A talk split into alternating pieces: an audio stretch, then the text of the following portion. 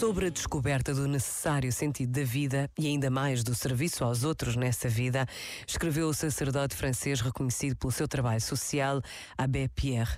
Um dia em que estava de passagem numa comunidade, um velho companheiro disse-me: Padre, estou a ficar cego, vou deixar de poder servir os outros.